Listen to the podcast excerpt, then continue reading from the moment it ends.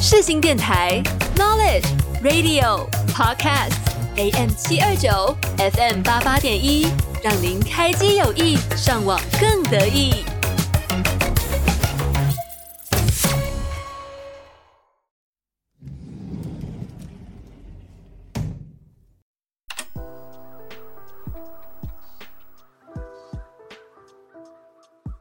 给你一扇逃生门，抛下世俗的议论。打开一扇逃生门，逃离生活的烦闷。欢迎收听《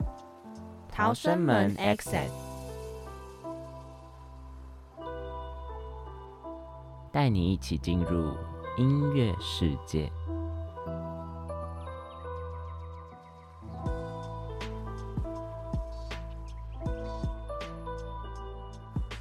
找到属于自己生命故事的主题曲。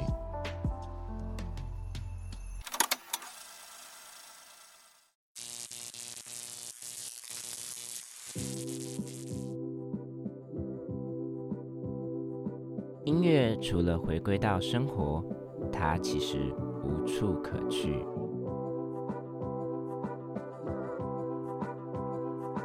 欢迎收听《逃生门 Exit》。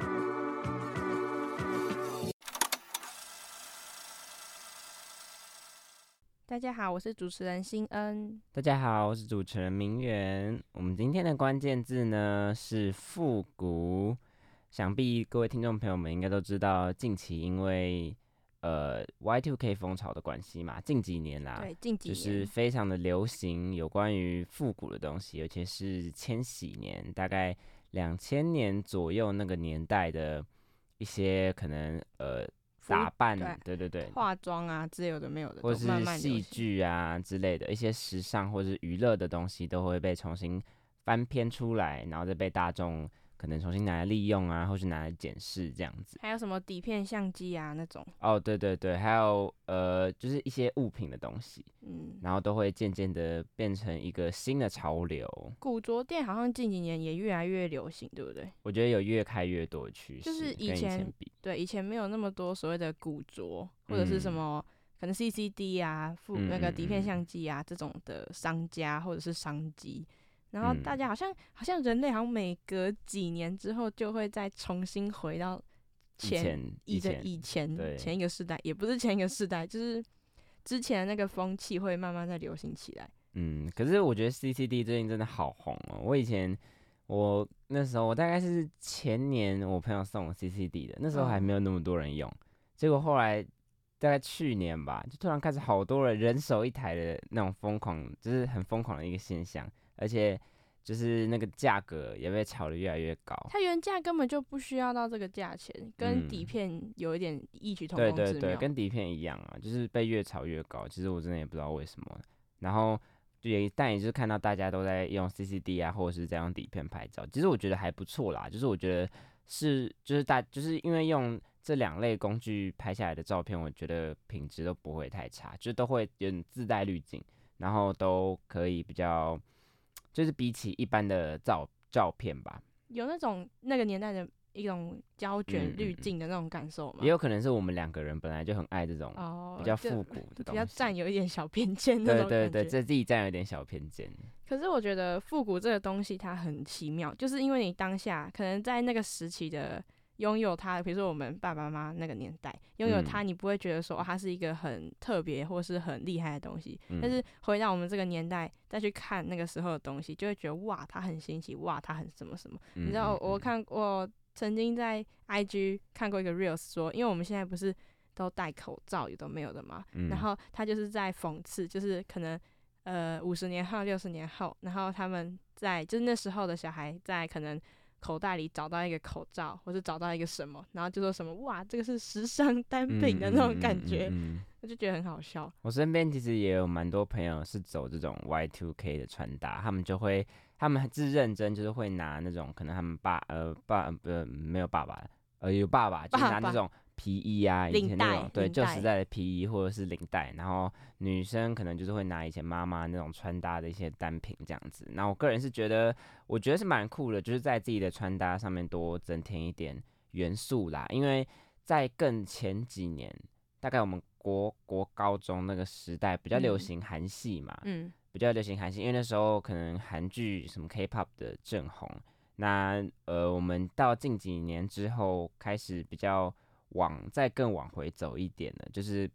我觉得这样也是一个好事啦。因为如果我们可能比较去琢磨于可能韩系，或者是在更以前爸爸妈妈那个年代会去看日系穿搭的话，其实都有点像是在效仿其他国家。嗯，我觉得如果复古，然后我们能够有自己的一些一些味道或者是一些风格的话，我觉得那样其实还不错。嗯，我觉得复古上面又带有一点，我们这个时代算是 Z 世代嘛、嗯 z 世代的那种自己的想法在里面。嗯我觉得它嗯是有一种类似赋予之前的那个年代的价值，或者是一个东西，它给它一个重新的一个生命，但是它嗯又不会就是消失，然后又不会少有自己的那种风格的感觉。嗯然后呃，我觉得我看过一个算是一个资料嘛，然后他说就是复古这个东西，它就是呃让人年轻人这样有一种新潮的感觉以外，它其实也算是一种另类的环保，然后还有嗯尊重那个、嗯那份历史或是那一个物品的感受。然后呃，如果去看就是时尚那个历史来讲的话，大概是四五十年就会重新流行一个东西回来。嗯，所以现在可能就是流行我们爸爸妈妈，或者是甚至爷爷奶奶在更前面那个，对对，在更以前，然后再结合我们现代的一些审美或者是一些流行，然后去给它定义那个东西。所以其实复古这个风潮，它近几年啊，在全球其实都还蛮流行的。其实不嗯止台湾，各个国家也都会有属于自己的复古的感觉。然后嗯它这一个复古的风格套用在年轻人身上，就是也有另一种说法是，他不会去跟随可能像刚刚这边讲的，可能模嗯仿韩国或者日本这种外国的文化，他不会去跟随他的所谓的主流嘛，一般的主流，他会有一种尝试着要转变的感觉。我觉得就是蛮酷的，嗯，因为我们两位主持人其实也也蛮常去逛古着店，有没有的？？就是算是去小小的摸索，可能自己适不适合这些东西，然后都嗯喜欢那种我，因为我们两个都很喜欢底片，然后他嗯。有 CCD、啊，我我其实其实我的立场有点我有点小鄙视 CCD 这种东西，嗯，就像我什么？就像我不太喜欢塑胶壳那个、嗯。那个底片相机一样嗯，CCD 同样的道理，我会觉得说，就是它就只是一个被炒作的东西，它这个嗯。炒作的风潮过了之后，它还是。就是其实没有价值，没有到那么的高昂。塑胶壳还好吧？塑胶壳我是觉得很没有必要，就是它有点浪费底片的感觉。就是我哦虽然拍过很多很多底片，但是我从来没有任何一卷塑胶壳底片过。就有点像是数位相机的拿数位相机的人，其实很讨厌。拿手就是机拍照，应该说，就是他们会比较希望单眼，他们除了对单眼，就是要那种可以换镜头。如果不能换镜头，他们就会觉得，对，那你干嘛拿？那你对干嘛对买数位相机浪费钱？有一。点这种感受。对对对，因为嗯我就我就觉得塑胶壳还好啦，我觉得本来每个感觉每个东西都会有那种鄙视链，但是我觉得也不是说，我其实没有多觉得说这个东西是好的现象或是不好的现象，因为我觉得这个东西就是自然而然在一个圈子里面就是会产生，嗯嗯，但我们可能就是尽可能的不要去，就是人家要酿就酿啦。如果他真的他也没有妨碍到，就不要有恶意，每个人都有自己的想法，但是不要有任何的恶意，就是对待任何东西都是一样的。嗯然后还有一个就是从心理学的角度去看的话，有人在有一个学者说，穿古着的人是喜欢过去那个年代它带来的一种安心跟稳定感。我觉得这个角度嗯蛮酷的，就是嗯这个角度他说那个复古的感觉是让我，因为现在很变动，现在这个时代很变动，然嗯后人们会之所以会喜欢复古，是因为他想要透过这一种情怀，或是这一种呃这种劳务所带给自己的那种安心跟温暖的感受，然后去给自己一些算是安全感。嗯就是我觉得这个是从另外一个角度去探讨复古这件事情。嗯，不过我觉得，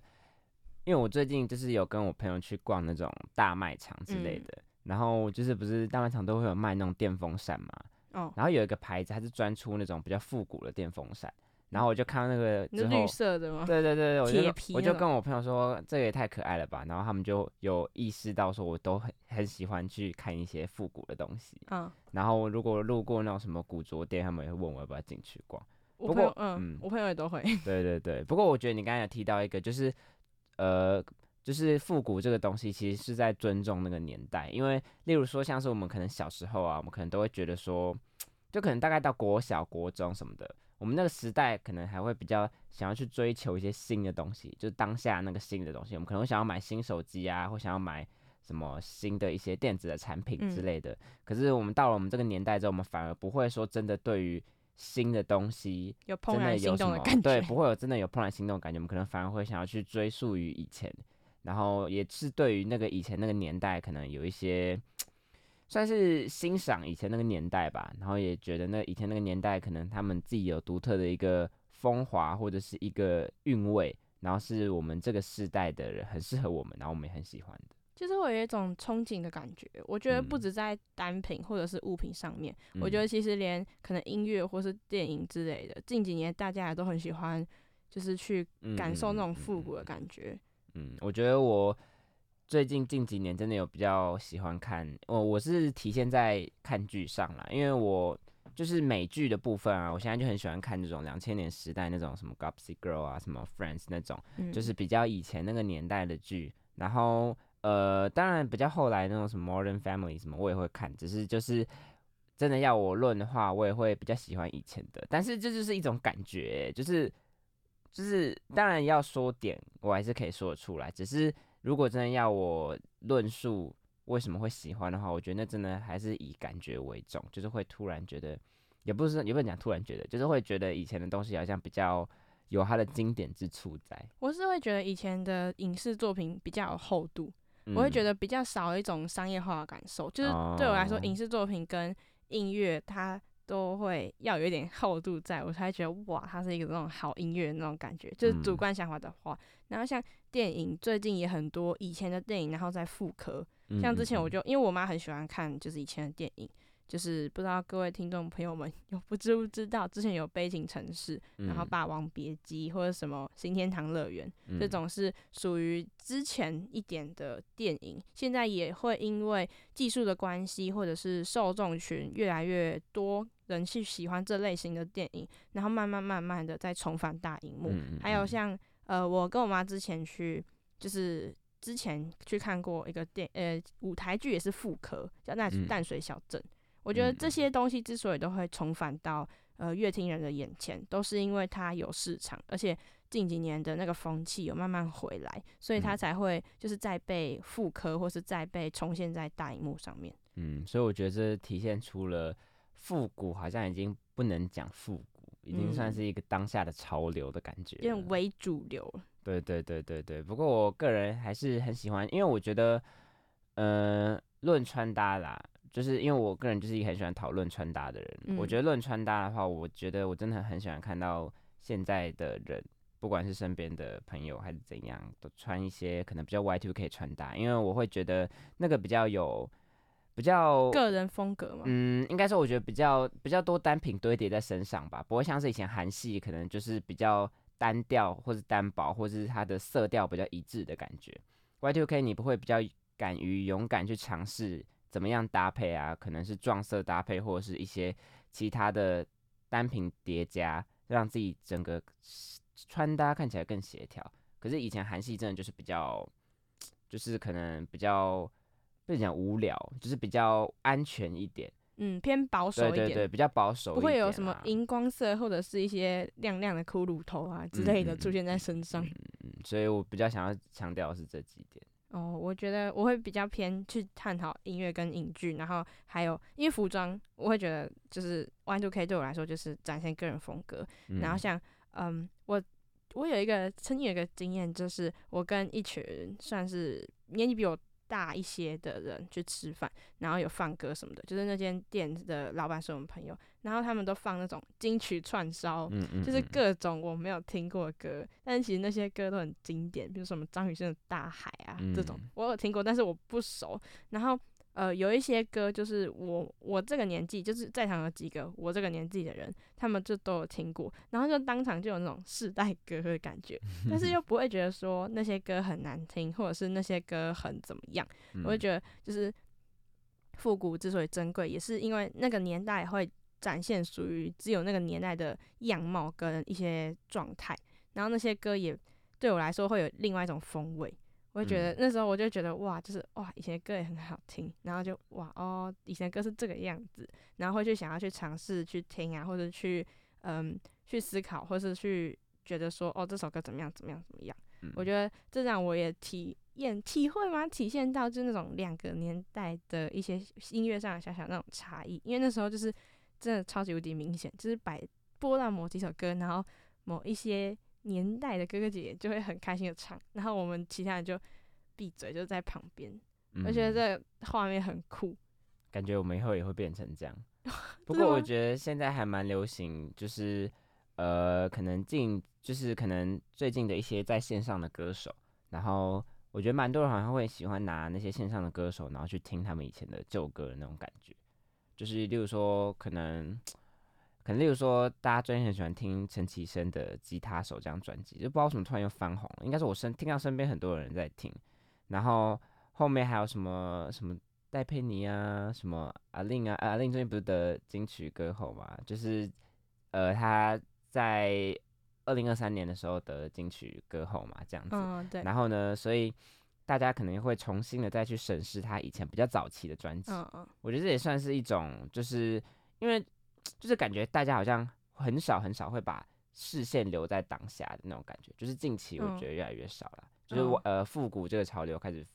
流行之后，大家比较会喜欢去检视以前的各种状态，喜怒哀乐或者是一些悲欢离合，就是之类的，就是会把以前的东西拿出来讲。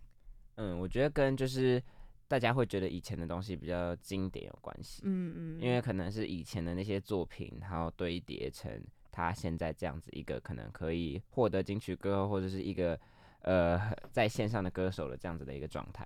就跟影视作品其实也是一样，因为以前的影视作品是真的会影响到现在影视作品的一些拍摄手法或者是一些剧本或者一些题材这样子。对，以前的东西确实会影响到现在。我觉得音乐跟影剧是真的会，就是它会，他没有，他可能没有办法像服装或者是一些可能产品上面那么。快的跳跃，它是慢慢慢慢去堆叠起来的，然后堆叠到某一个程度，就是之呃人们又会去检视一下之前到底是怎么样走到这一步的。嗯，那阿令真的确实，他二零二三得金曲之后，开始一顿 在听他以前的东西。嗯嗯嗯。可是他以前的歌真的也蛮好听的。对对对，也是。应该是说让他的关注度又有重新再提升。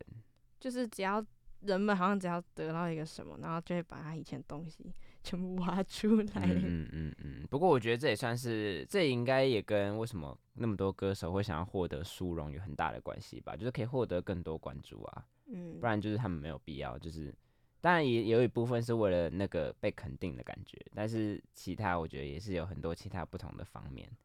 去来付诸呃助付助呃付诸付诸于这个奖项啦。对对对，嘴瓢嘴瓢。好。气死。好，我觉得还有一个很厉害的东西是滚石，他之前有出了一个东西，他在二零二二差不多那个年代，不是那个年代，那一年他有出一个东西叫四十团拼经典，我觉得它是一个很好体现，就是音乐产业这个东西对于复古的一种，算是一种作为，因为呃，他一九八零年他开始创立的滚石唱片，然后他已经超过四十年左右。所以他就推动了一个企划，叫做“滚石壮乐队四十团拼经典”，就是召集两岸各二十组的乐团，然后有四十组的，就是华语的乐手，然后去唱属于滚石之前年代的一些歌，把它重新的翻唱。然后他，我觉得这个企划我觉得很酷的原因，是因为因为一首歌它由不同年代的人去唱，它会带出来的韵味会差很多。嗯，然后这也是我今天选择有一首歌叫做《还是会寂寞》的原因，它是由滚石壮乐队去所策划的，然后请美秀集团来重新翻唱这首陈绮贞的《还是会寂寞》。嗯，我觉得这个企划很酷，就是很酷。那时候看到的时候就觉得，哎，为什么就是为什么这首歌是他们唱的？对我来说，就是这首歌的连接就是陈绮贞，但是他们却把它找了现在的一些独立乐团或者是一些歌手，然后去翻唱那个年代的歌。我觉得这个是一个很酷的音乐的，算是复古的对碰撞。然后他呃美秀集团在接触这首歌的时候，他们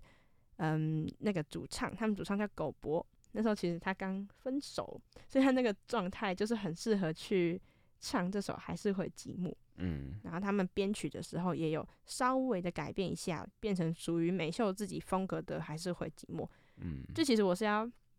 老实说，我是听到美秀的 翻唱版本，我才回去听陈绮贞版本。嗯就我觉得他这个企划也可以让一些可能以前我们没有接触到的歌，或是那个年代我们没有生活过，然后因为这是一些翻唱，然后去引起更多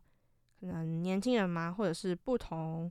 呃领域的，或是不同样貌的人去听那个年代的歌。它就是嗯有一种去复古，我觉得就是去引导现代人去，嗯，算是重回以前的那种年代，不管是任何一种东西都是。然后他们翻唱的时候，他们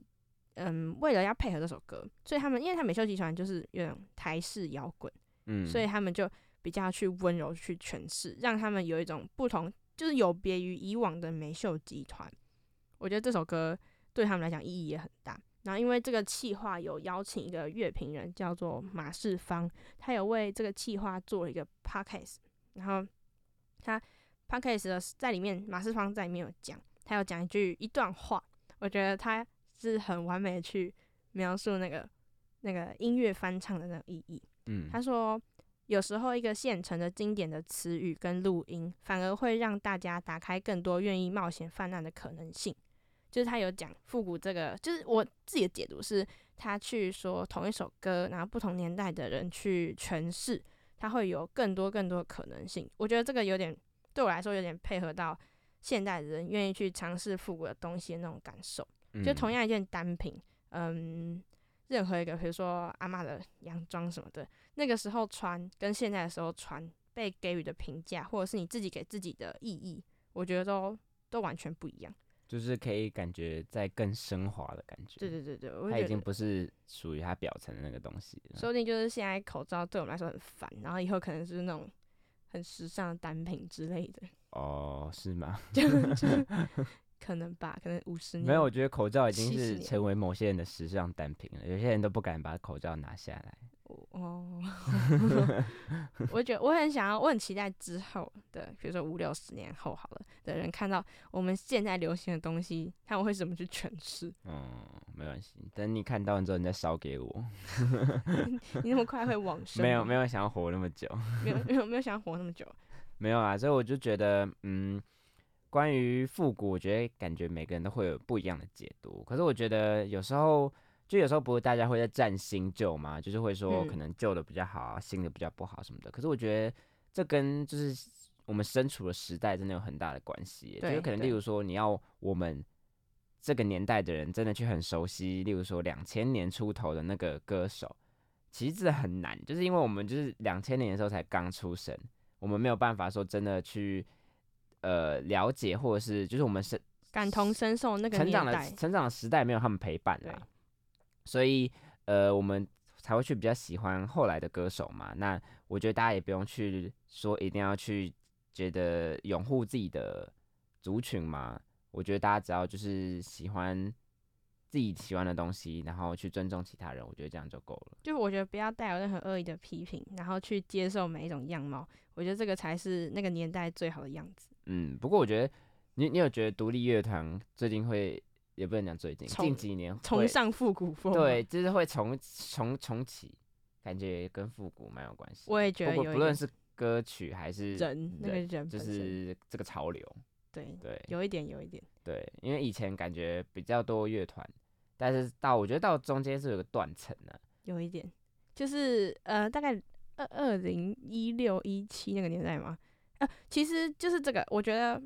它也跟金曲奖有关系。嗯，就是我那时候看过一个东西，是两千年的时候，乱弹阿翔得奖嗯我就知道你要讲这个。得奖的时候，他在台上讲说，呃，属于乐团的时代来临了。嗯然后那时候金曲奖就有设一个奖叫最佳乐团奖，嗯，然后开始陆陆续续哦，五月天就得了嘛，然后就开嗯始陆陆续续就一堆乐团就是开始比较有一点就是萌芽。然后他经历了一些大家没有那么关注的时期之后，然后又开始因因为一些可能网络的崛起，然后政治人物啊各种的配合，然后让那个独立乐团那个风那个风声或者是那个风气越来嗯越受大家关注，然后就起来起来起来起来。你说政治人物是指就是呃，我我那时候我现在想到的是灭火器，他之前不是有配合很多学运或者是蔡英文的一些歌嘛，嗯然后让大家了解，哎、哦，原来就是有这样的一个乐团存在，或者是可能闪灵，他就给我选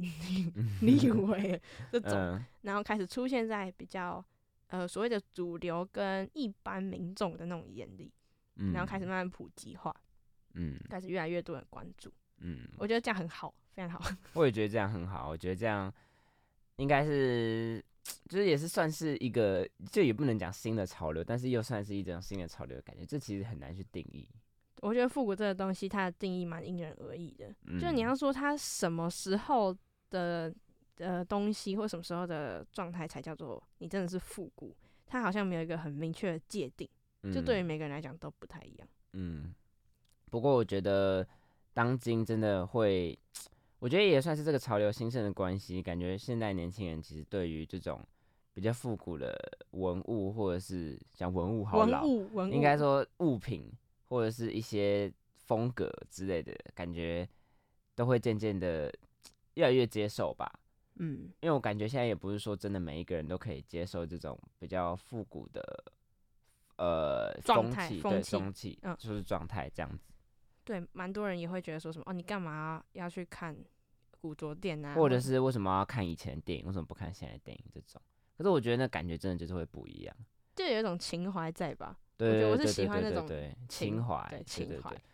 或者是可能就是嗯，单纯的自己可能比较没有，比较是不同的，就是我觉得这跟不同同文层有关系。哦，对，有些人可能他身边真的就是比较没有在听独立乐团，或者比较没有在穿古着的朋友，他们可能就会对于以前的东西，或者是或者是那些，就是你知道，比较没有那个，所以我觉得接触对，所以接触，所以我觉得你讲 CCD 这件事情，我觉得蛮，就是我也就是也不是说，就是我不可以接受这件事情，因嗯。为 CCD 这个东西，我觉得太就是它比较广泛，它有点变成是拍照工具的感觉。嗯，对对对，但是我个人觉得它又有一点情怀在，只是这个情怀可能渐渐因为大众比较多人去运用它，然后会去磨灭掉，也不是说因为，就毕竟我觉得情怀这种东西，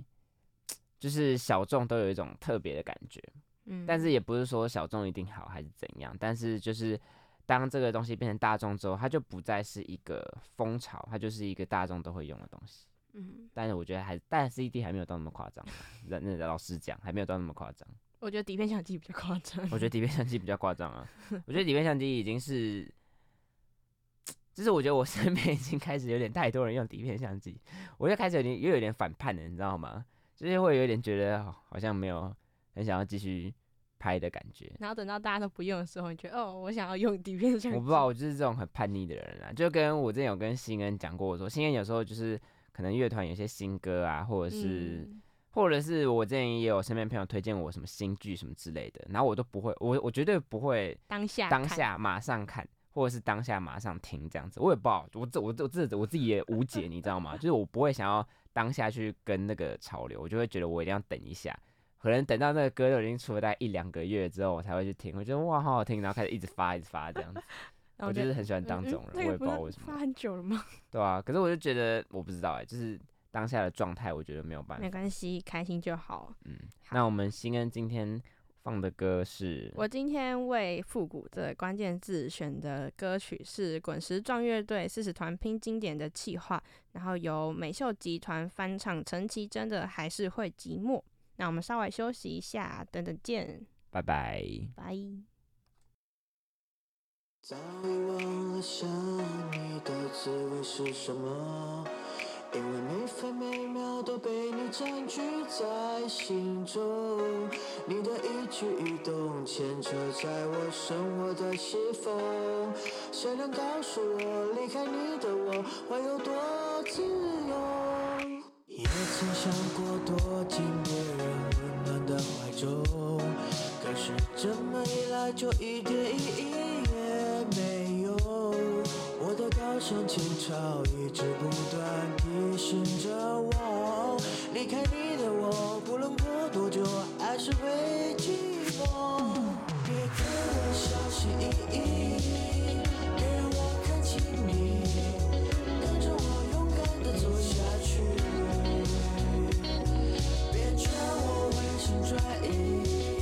这不是廉价的爱情。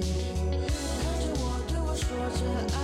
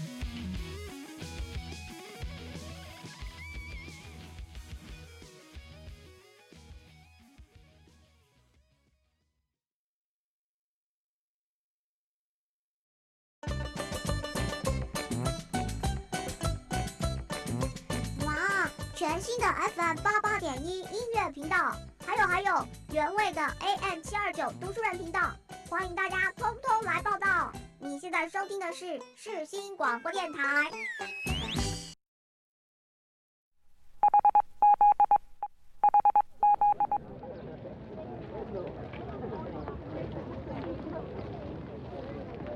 音乐是帮自己归档回忆和事情的管道，在这之中，你会更了解自己。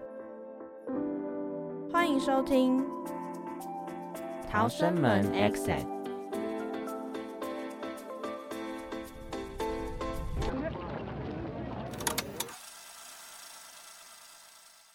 Hello，各位听众朋友，欢迎回来《逃生门 Access》，我是主持人新恩。我是主持人明远。好，刚刚那首歌呢，就是美秀集团他去翻唱陈绮贞的经典歌曲《还是会寂寞》这个嗯气化，我觉得滚石这个气话就是一个非常好的复古的例子。嗯，你觉得跟滚石他自己有比较多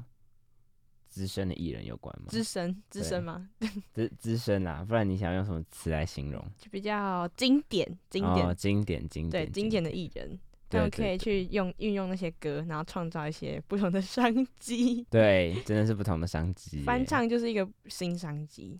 但是它也是，我觉得翻唱它也是让新的听众嘛去认识那些旧歌的一些很好，这个很好的机会。嗯，而且就是我觉得翻唱这种东西，也不是说就是就是因为，例如说像是我们之前节目的时候有聊到，呃，一个美国女歌手叫 Taylor Swift，嗯，然后她因为版权的关系，不是有出就是她翻一直在翻唱她以前的旧专辑嘛，就跟然后就变成 Taylor's version，对，苏打绿一样，对对对，就跟苏打绿一样。可是，呃，我之后其实有看到很多粉丝的反馈，就是因为后来 Taylor Swift 她是忘记她忘记她是有在加其他公司还是自己开公司了，然后之后她的周边就会出的越来越多，然后最为人诟病的一个现象呢是没有任何一张专辑是可以所有听到歌曲都有所有的的歌曲，我对觉得这其实蛮夸张，就是感觉好像变变本加厉的让翻唱这件事情变得不是一件好事了。有有有，对，就是反而就真的有点商业化的感觉。不过我个人觉得这跟 t e s t Swift 他本人应该也没有很大的关系，毕竟我觉得他应该也不缺那一点钱。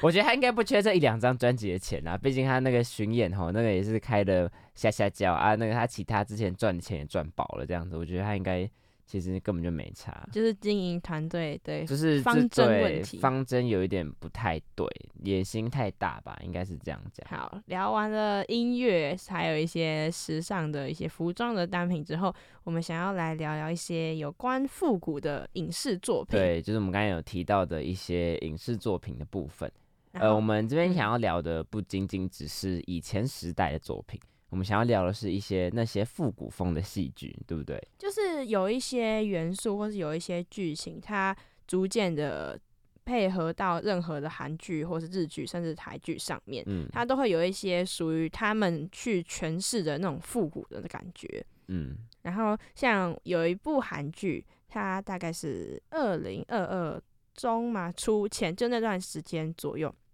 它叫做二十五二十一。二这个二十五二十一，大家其实一开始听到多少会有点好奇，说这个数字代表的到底是什么东西？就是是纬经纬度吗？还是年龄吗？还是什么？然后这个二十五二十一其实是在讲说那个男女主角的岁数，就是二十五岁、二十一岁。它嗯主要是在讲这男女主角他们嗯呃年轻，然后一直到呃出社会工作，然后之后再回头就是回头去看那个年代的自己的一些，就是有一种小小的插叙的那种感觉。嗯然后它它里面引用了很就运用了很多韩国那个年代的一些生活状态，还有一些用品之类的。还有一个蛮经典的复古的韩剧是《请回答》系列。嗯，就只有嗯，请回答什么一九八八，请回答什么什么什么这种，还有什么学校二零一几二零一几，对对对它可以做好几个系列。对啊！而且我很喜欢看学校系列，我也喜欢看请回答系列，可是我觉得，我之前跟前阵子跟我妈也在讨论一件事情，就是呃，最近呃不是最近啊，就是二零二三年的时候有一部很红的陆剧，叫做《偷偷藏不住》。哦然后呃，我不是不是我不是想要讨论这部剧啊，我是说，就是因为这部剧它里面是因为女主女主角是高中到大学嘛，然后男主角是高大学到毕业这样子，然后它里面就会有很多一些学生时代的一些情节在里面。然后因为我妈跟我本人都有看过原著小说，然后那时候我在跟我妈讨论这个故事这个小说的时候，她就跟我说，她觉得她自己就是年纪大了之后看这些学校的。就是这种学校比较青春洋溢的东西，嗯他们会有点觉得看不下去，就是会觉得有点不太符合他们。我妈也有这样讲过，对，可是我觉得好像到目前，我觉得到目前为止，例如说我现在看高中，我可能还会觉得还不错。嗯可是我觉得我现在看高中的时候，真的就会觉得有一点就是没有办法回到以前高中的那个时候的样子嘞。就是因为你经历的事情变多，年龄也变长了，所以你就没办法那么的青春嗯洋溢。就是就是没有办法回去高中时期啊，啊，他们现在那种什么那种情节啊，或者那种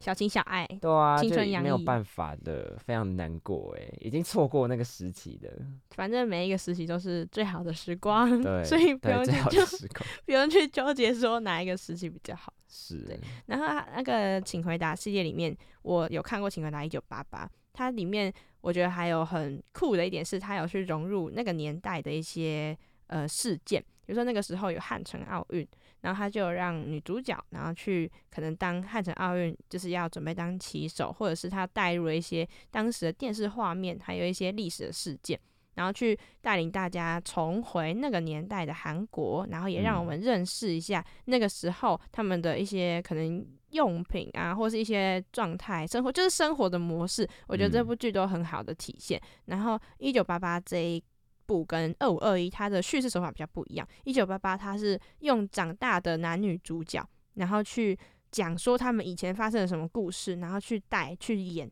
然后让大家。就是到最后一集，最后一集才让大家猜说男主角是谁。嗯啊，然后这个我就稍微不爆雷，因为那个结局真的蛮好看的。反正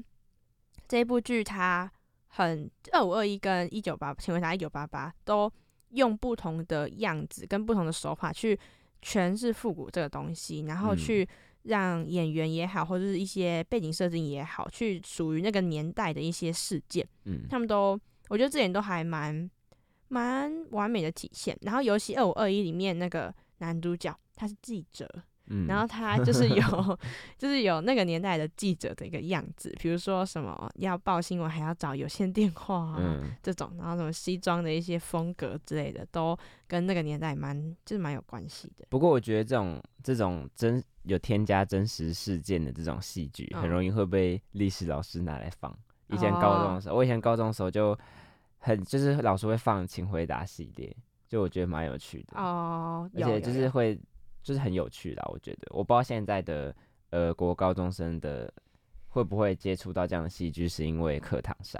有可能，因为老师会拿这个，就是这种影视作品会让一些历史事件也好，或是真实事件比较有生动的感觉吧。嗯，就是会比较不会那么死板的在那个就是课本上面，它会有一种演出来的感觉。我觉得这个是蛮好的教材。对，好了，那我这边想要讲的几部戏剧呢，是我有看的一个台剧，叫做《想见你》。这部相信非常的红吼，就是许光汉跟客家燕主演的。那我觉得蛮多人是因为这部剧认识许光汉，包括我也是。那这部剧，呃，会被称为复古风的台剧，是因为它的前后的年代跨越了大概二十年有关系。嗯然后我觉得里面最可以体现出来的是，可能呃，那叫什么卡带式的耳机，就是卡带式的那嗯种播放器吸带式播放器，对对对。然后跟那时候伍佰在一九九六年推出的歌曲《Last Dance》嘛，对不对？哦，那个在剧中被大量的运用对啦，眼睛要闭起来，，所以所以暂时暂时将眼睛闭 好起来不唱歌，不唱歌。所以就然后就是呃，因为这样子的关系，所以在里面当中，它其实也有很多复古的风格的运用，嗯，然后让就是年代的跨越看起来更真实，嗯，然后跟呃还有另外一个复古风的很红是《华灯初上》，对不对？对。不过我个人没有看《华灯初上》，我有看，然后嗯。它它是取材于那个林森北路的那种酒店那种感觉，然后嗯。去，但是我觉得它里面的那个复古感好像就是比较就是衬托而已，就是比较有点像是滤镜感，它没嗯有很着哦重在复古这件事情上面，它只是把它上一层复古的滤镜，用复古的滤镜去包装一种杀人案的那种感觉，嗯嗯。嗯对，我觉得跟招招招招造型招招造造型也有很大的关系，因为我之前有看过 Vogue 有一个报道是在特别琢磨于华灯初上他们的一些造型的运用，我觉得非常推荐听众朋友们可以去看那篇报道这样子。然后还有另外一个是复古风的台剧是《俗女养成记》，是谢盈萱主演的。那谢盈萱，谢盈萱其实有很多很厉害的作品对，很厉害的作品，只是我好像都 没有看过，没有，没可以没有没有什么看过。听众朋友们可以去看一下，还有得那个 最佳女主角。对对对，就是骂骂骂脏脏话那个对，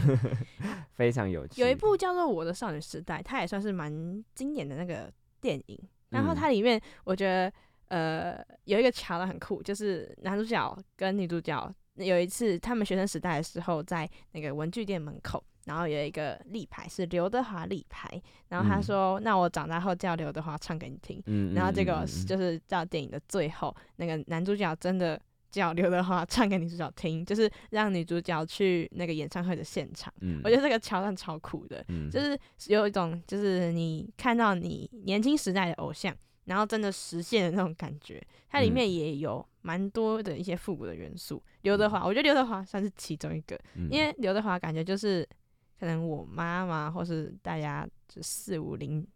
就是那个岁数的时候的一些偶像。对，大概六七年级生嘛，对对对对对对对，偶像就是属于六七年级生的偶像，其实他们被摆到现在也是蛮蛮有名的嘛，就是经典经典就是可以提，就是可以代表说刘德华是真的是一个很经典的歌星，就是经典不容动摇的那种感觉。对。然后呃，要讲到一些，我们刚才讲了韩剧，讲了台剧嘛，嗯然后另外一个要讲到的是，我个人也没有看过，但是他我知道他也是属于复古元素非常多的，是《怪奇物语》这部美国哦的影集。我也看过，哦你有看过？对我没有，我没有，我我有看啦，我没有把它看完，所以我就想说，就是没有，就是我们就是没有把它看完这样子。嗯然后它是在 Netflix 上面有的，然后它主要是因为它的背景是设定在比较八零年代那个时候嘛，所以它那时候就是会有非常多它选用的配乐啊，或者是剧中的角色，可能他们提的一些乐团或者是歌手之类的，都是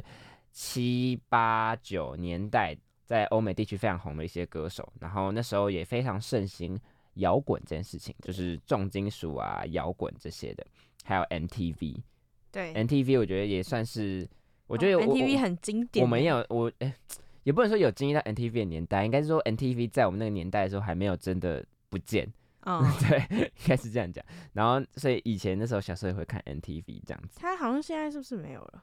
我不确定哎，可能要查一下。而且我小时候还会去等，就是那个嗯，电视会放 NTV 的那个时段，嗯嗯嗯然后去看嗯会。放一些 MV 这样哦子。如果有听众朋友知道他现在的状态的话，可以再跟我们讲这样子。然后还有另外一个想要提的呢，是呃日本的一个影集，我想要称之为它是影集，因为它是 Netflix 出品的嘛，嗯是呃在二二零二二年还是二零二三年，我已经大忘记二零二二年很红的一部是哪？不是二零二三吗？我我我真的忘记了，是那个《First Love》初恋这部影集，因为我觉得他的就是有很多人跟我说，因为我因为我自己是会看日剧的人啦，然后就有很多人跟我说，就是他觉得这部呃，因为他们可能之前也可能有看过，小时候有看过一些日剧，然后后来长大过后看日剧之后，会觉得说哦，日剧变得很不一样。嗯，或者说变得很新奇这种感觉。可是我个人会觉得，在我的视角来看，我觉得它不是那么日剧，你嗯懂我意思吗？就是我线上看的很多日剧，他们还是有自己的风格。然后我不知道是因为《First Love》这部影集。它是有国外的团队，可能就是因为就是 Netflix 出品的嘛，Netflix 出品都会有 Netflix 的味道，你知道吗？嗯，就都会有嗯他们家的那种感觉所以就会变得很不日剧，或者哦变得很不台剧。那个节奏跟一些本的一些描述都还对对对对都会有一些 Netflix 味。对对对对对，都会有他们的味道，所以我就个人会觉得说，如果你可能你之前有看过一些日剧，然后你可能觉得说，哦，可能日剧不是那么适合你，我个人觉得你还是可以看一下这一部，因为我觉得这部真的是蛮不一样的。对，然后这一部呢，它主要是呃蛮蛮呃蛮蛮蛮蛮蛮怎样？词穷又算了算了算了，我念不出来。它总之呢，就是呃宇多田光的一个神曲，一九九年的歌曲叫做《First Love》，然后还有二零一八年的《初恋》，它主要就是算是改编这两个歌曲背后的含义，然后再把它编织成为一个一个影集。新的东西，对对对就有一点把以前的东西拿出来，重新加自己的风格进去的感觉。对对对，然后呃，主要是因为它里面也有很多以前那个九零年代的日本文化，嗯嗯，然后我个人觉得，就是这整部剧里面，我看到日本文化，看到一个就是到后来我最喜欢的东西，就是拿坡里意大利面，为什么？就是因为女主角在那个剧中，她非常喜欢吃拿坡里意大利面，嗯然后我个人看到之后，我就是觉得非常喜欢，我就跑去吃。因为拿破意大利面它其实也算是一个有点年代，就是它也是算是一个复古的食物，你知道吗？我不知道为什么食物也可以复古，但它是一个复古的食物，所以就是在剧中有大量的被运用这样子。然后我后来就是只要看到有意大利面店有卖的话，我就一定会点。然后我要继续把我刚才讲完。这部剧呢 是满岛光以及佐藤健主演的日剧。那非常推荐各位听众朋友去看看啦，因为我想说，大家好像平常比较常接触一些可能美剧或是韩剧之类的，对日剧好像比较少人会比去较少。对大家可以去看一下。如果你说你可能就是一些日剧，你可能比较没有常去接触的话，我觉得你可以看。好，刚刚陈可以面有，看刚刚陈面除了提到日剧《First Love》以外，他还有提到《怪奇物语》。然后其实《怪奇物语》，嗯，本人有看过。然后我觉得它里面复古最强烈的一个元素是，因为女主角有一首歌《救命神曲》，呃，应该不算剧透，就反正就是他发生了某些事情，然后只要听到这首歌，他就会被拯救的那种感觉。然后这首嗯歌它其实原本是一九八五年的歌，它叫《Running Up That Hill》。然后它其实已经发行了很久，然后因为嗯这部《怪奇物语》的影剧作品，然后让这首歌又重新的被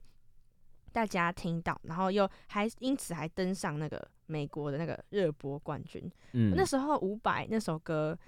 那个想电影那首歌，那个时候也算是有一种这种感受，就是只要听到这首歌，然后他就会重回到某一个样子上，就是用时时空，对，有一种嗯时空，就是用音乐去去把那个时空错位。然后《怪奇物语》这首歌也有这样的用意，然后他们都用这样的手法，让以前的歌曲就是重新的被大家听到，然后可能甚至登上热搜。嗯我觉得，我觉得这个小巧是蛮酷的，嗯，就是可以让以前的歌或是以前的东西，然后重新的往，就是往比较新潮流迈进，新对对对对对，新对时代新进时代迈进。对，就是它也可能可以像 First Love 一样加入自己的元素，然后也可能可以运用一些剧本上的编排，比如说《怪奇物语》，或者是比如说刚刚的《想见你》，然后让它比较原曲的展现。我觉得这两种嗯手法都是影视作品它可以去致敬复古的一个手法，或者是甚至是可能融入一些衣服啊、历史事件啊，或者他们拿的可能卡带的那嗯种东西，嗯我觉得都算是一个蛮好的做法。我觉得卡带真的好常被一些戏剧运用哦，嗯，还有那种什么有线耳机啊，或者是一些家具之类的。而且我觉得你只只是其实有蛮多的家具品牌，它会是专门在做这种复古风的东西，嗯我就觉得好可爱啊。可是我觉得如果我之后自己真的买房子住的话，我觉得我不会想要买复古风，因为他们都特别贵，然后也没有特别好我以。为你要说你像废墟 之类的也。不是说像废墟，就是我觉得那些东西就是长得可爱，在咖啡厅看到就可以了。我觉得在咖自己啡厅，在自己家里面，我觉得是没有什么必要。但是真的有出那种很多可爱，就是包含我刚刚有讲到的电风扇跟那种什么土司机嗯，那种，那种真的很可爱，就是它都会做的非常的复古风。电锅，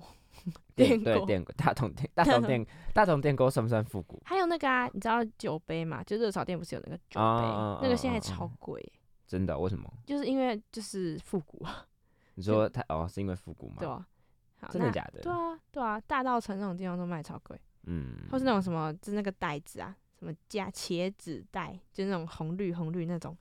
嗯台湾哦我知道我知道我知 LV 道台湾 LV，茄子袋，嗯嗯，那种感觉，刚才感觉那种对淡水老街也会卖三峡老街大三道城。就是老街那种地老方街的东西，老街就会各式各样复古的东西会出现，嗯还有什么吹泡泡那种啊，有的没有的。但是感觉复古风临来之后，感觉没有，就是这些老街没有被振兴经济。哦，这个也是政府需要改善的地方啦。对，可是我觉得 是不是跟复古是复古新的东西，不是复古旧的东西有关系？我觉得台湾每一条老街都长一样。哦，我觉得好像有道理。可是这样子，日本其实它长得也蛮像的。会吗？可是我觉得台湾比较缺少那种有特色的老街，嗯嗯嗯嗯，就是你好像走到每一个老街拍起来都长一样。我觉得台湾能连接的东西就是只有食物这件事情。对对对，就是可能某个老街可以吃什么，某个老街可以可以吃什么。可是这样其实对于一些不太爱吃东西，或是文化本身，我有觉得点会有点不太好。对好对，对那我想要问陈明今天为复古这个关键字选的歌是什么呢？OK，我今天为复古选的歌曲呢是马念先与九 M 八八合作的一个歌曲，叫做《你朝我的方向走来》。这首歌非常好听，哎，对，很我动感。很喜欢。我觉得大家可以去看一下他的 MV，因为呢，他的 MV 里面有致敬一些经典的电影，例如说《黑色追气令》跟《拿破仑炸药》一些这些电影。然后呢，在里面就是非常可以体现出那种以前年代的那种那种情氛围怀对对对对 对。然后它其实是二零一八年的国片，叫做《是真爱神》出来的电影插曲。没有看过，就跟 我们之前某一集忘记第嗯几集，第六集某一集 OST 那一集，嗯嗯嗯，然后有提到的，歌跟影剧作品。对，没有比较没有连接性这件事我。小小冷知识一下，小嗯小冷知识一下一下。马念先其实是那个《海角七号》里面那个马拉桑，超酷的。我小时候都不知道，长大但是最最近有一直想要跑去重看《海角七号》，因为我已经快忘记《海角七号》到底在演什么了，就是马拉桑，我只记得无乐不作。马拉桑。然后呃，这个歌曲呢，单纯论歌曲来讲呢，它是结合了马念先最擅长的 funk 曲风，搭配九 N 八八独特的爵士嗓音。OK，以上出自于 Vogue 台湾的报道。谢谢 Vogue，对，谢谢谢 Vogue Vogue。OK，那我就是非常推荐各位听众朋友去听这首歌啦，因为我觉得这首歌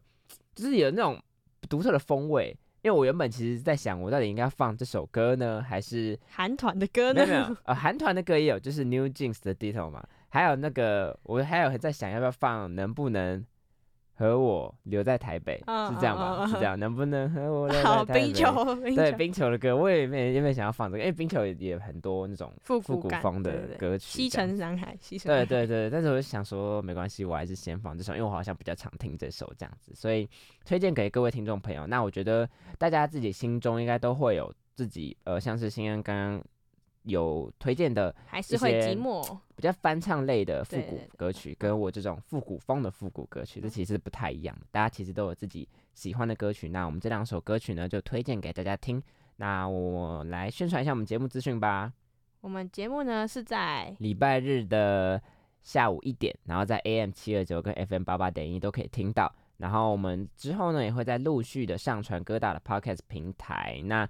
呃，因为学习就是因为一些原因，我们可能不一定说每一次都可以固定的准时在某一个时间点上传我们的 podcast，所以就请大家再关注我们的 IG，我们的 IG 呢是 EXIT 底线 SHRS。如果我们第一时间有上传 IG，呃有上传 podcast，或者是有一些新的资讯，我们都会在 IG 那边让大家知道。那我是主持人明远，我是主持人新恩，我们就下集再见喽，拜拜，拜拜。制造着 magical magical。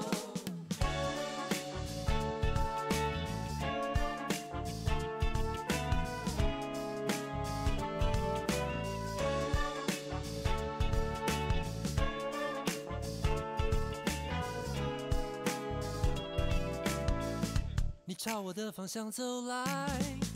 我心里充满了期待。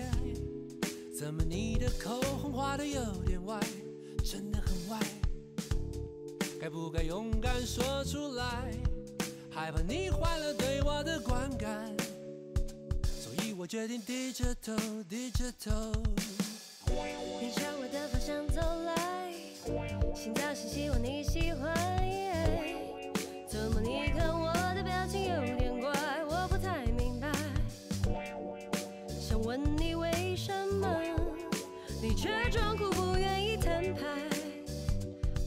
不想低着头，低着头忍耐。我们不只有低着头，低着头。哦哦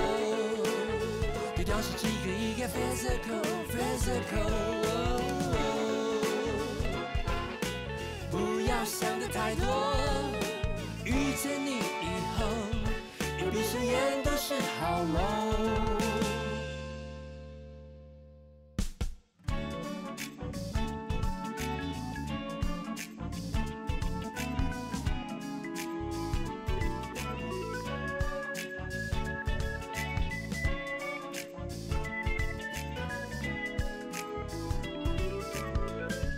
朝我的方向走来，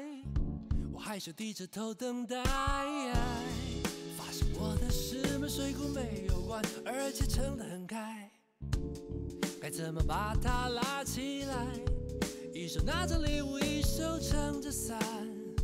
所以我转身低着头，低着头。你朝我的方向走来，我的心思不想让你来猜。空气在等待。心里有什么打算？我的手已为你空出来，那时候才能给我你充满爱的大平台。我们不只有低着头，低着头。哦低调手机制造些 magical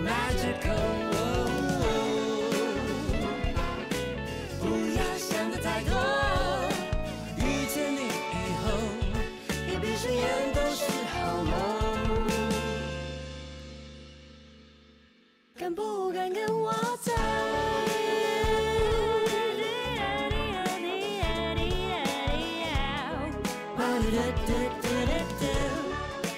朝我的方向走来，朝我的方向，哦你朝我的方向走来，你朝我的方向走来，你朝我，你朝我的方向走来。